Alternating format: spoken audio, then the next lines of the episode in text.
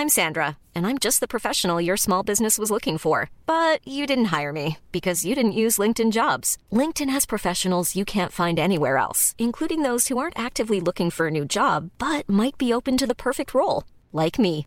In a given month, over 70% of LinkedIn users don't visit other leading job sites. So if you're not looking on LinkedIn, you'll miss out on great candidates like Sandra. Start hiring professionals like a professional. Post your free job on linkedin.com/people today.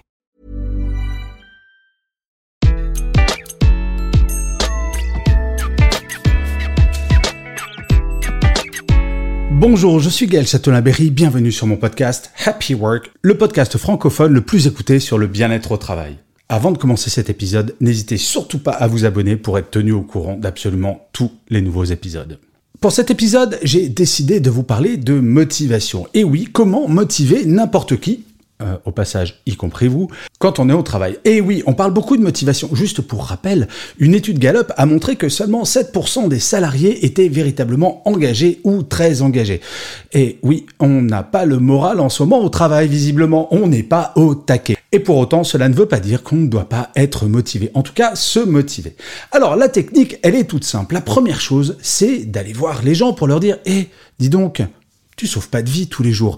Mis à part les médecins urgentistes et toutes celles et ceux qui travaillent auprès des malades, effectivement, on ne sauve pas de vie. Relativiser, cela fait du bien. Prendre ce petit pas de distance qui va nous permettre de réaliser que, eh ben oui, ce n'est qu'un travail.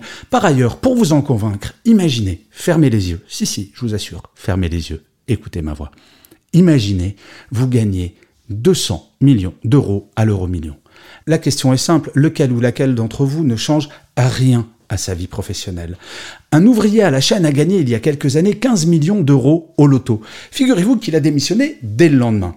Au bout de six mois, il s'est embêté et donc il est revenu travailler, mais à mi-temps. En fait, prendre conscience que notre travail, eh bien oui, on n'a pas à culpabiliser si on n'est pas motivé. Parfois, ça nous saoule et c'est normal. Et je vais même dire mieux, c'est sain. Alors c'est tout le paradoxe. Admettre que l'on a le droit d'être démotivé nous permet d'être motivé.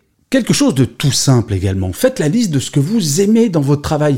Et oui, nous sommes trois fois plus sensibles aux choses que l'on n'aime pas. Donc quand il y a quelque chose que vous n'aimez pas ou une tâche que vous n'aimez pas, ça va prendre trois fois plus de place dans votre esprit que quelque chose que vous aimez.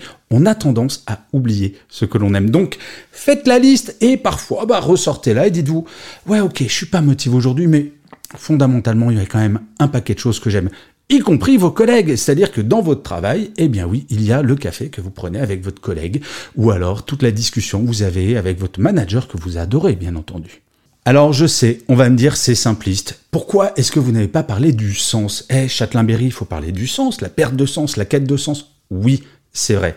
Il faut se rappeler que chacun d'entre nous et chacune d'entre nous, quel que soit notre niveau hiérarchique, nous sommes fondamentaux dans la bonne marche de l'entreprise. Il n'y a pas un salarié qui ne soit pas important dans l'entreprise, quel que soit son niveau hiérarchique. Et parfois, on a tendance à l'oublier. Et si vous êtes manager, rappelez-le à vos équipes qu'ils sont importants pour la grande image de l'entreprise. Et oui, désolé de le rappeler, mais les fusées ne décolleraient pas, les avions ne décolleraient pas, les ordinateurs ne seraient pas fabriqués s'il n'y avait pas des gens d'entretien, par exemple. Il faut regarder concrètement que nous sommes toutes et tous fondamentaux. Et ça, eh, ça permet de se remotiver un petit peu quand on a un coup de mou, de se dire et oui, je suis quelqu'un d'important.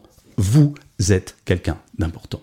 Et je finirai comme d'habitude cet épisode par une citation de Matteo Allman que j'adore. La citation, pas Matteo Allman parce que je dois bien vous avouer que je ne le connaissais pas avant de trouver cette phrase. Il disait Le travail fatigue même les ânes à méditer, je trouve. Je vous remercie mille fois d'avoir écouté cet épisode de Happy Work ou de l'avoir regardé si vous êtes sur YouTube. Je vous dis Rendez-vous au prochain et d'ici là, plus que jamais. Prenez soin de vous.